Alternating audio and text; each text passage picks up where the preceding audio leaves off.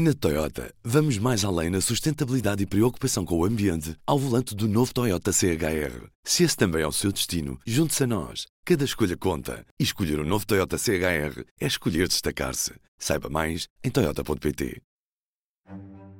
Esta questão das universidades proibirem a praxe é de facto muito confusa em termos jurídicos, porque qualquer estudante que seja punido com uma infração disciplinar por estar presente numa praxe pode argumentar que está fora da universidade, estava num ajuntamento com menos de 10 pessoas, portanto a universidade não tem qualquer jurisdição no comportamento daquele aluno. Viva! Este é o P24.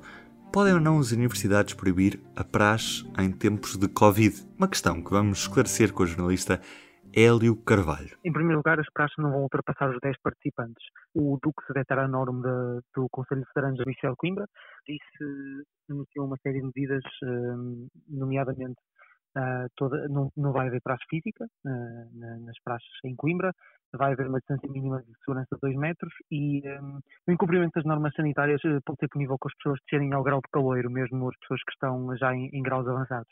Além disso, as, as próprias máscaras têm algumas regras, têm de ser concordantes com o traje e com a batina não podem ter padrões, não podem ter cores, etc. E nas outras instituições, o que é que vai acontecer? A praxe está abolida ou vai continuar a existir, mas através dos meios digitais ou de outra forma completamente diferente? O que sabemos é que em Lisboa, Madeira, Aveiro, Trás-os-Montes e Porto não vai haver praxe. A Universidade de Lisboa foi a primeira a, oficialmente a proibir a, as atividades praxísticas e a ameaçar com, uh, com processos disciplinares dos alunos que se envolvessem em atividades de praxe, seja em, uh, em espaços da universidade ou não.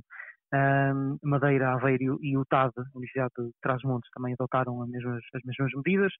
Uh, no Porto, a Universidade não adotou medidas, quem adotou foi o próprio Conselho de Veteranos, que disse que a contragosto que, que, iria, que iria suspender a praxe, não proibir, mas por enquanto suspender a praxe.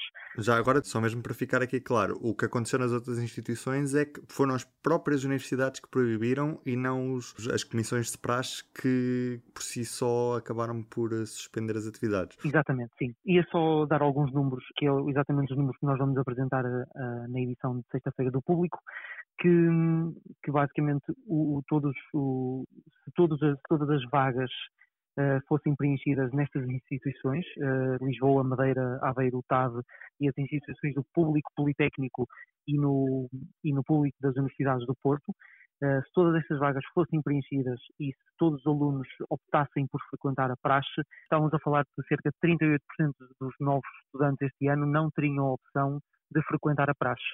Uh, e já não estamos aqui a incluir o, as praxes no, no, no, nos estabelecimentos de ensino superior no privado que o Conselho de Veteranos do Porto também regula. Estamos a falar de cerca de 21 mil alunos, 21.800. Este número pode aumentar, o número de pessoas, o número de universidades que proíbem a praxe pode aumentar. A Universidade do Algarve uh, disse-nos que, que, ainda estava a pensar, que, que ainda estava a pensar se proibia ou não, que iam avançar com medidas mais tarde. No Minho a coisa também está muito em suspensa, porque a universidade opõe-se fortemente à praxe.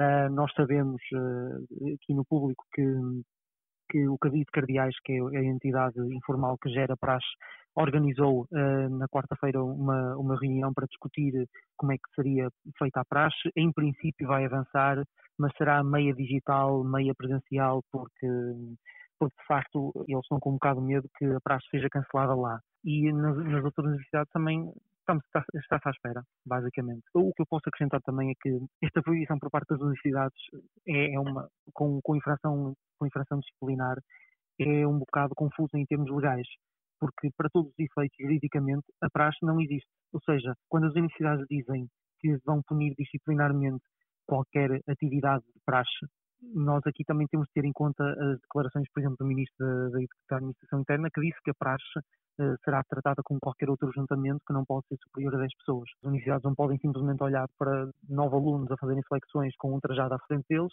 e dizer isto é praxe, vocês vão ser punidos. É, é uma, uma dúvida que fica no ar e que, e que só podemos, uh, só depois na prática é que, é que vamos ver como é que é praticada.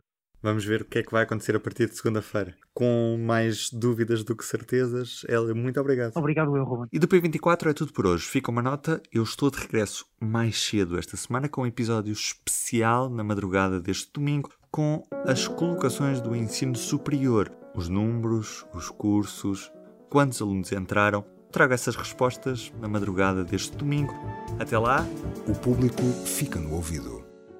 Na Toyota, vamos mais além na sustentabilidade e preocupação com o ambiente ao volante do novo Toyota CHR. Se esse também é o seu destino, junte-se a nós. Cada escolha conta. E escolher o um novo Toyota CHR é escolher destacar-se. Saiba mais em Toyota.pt.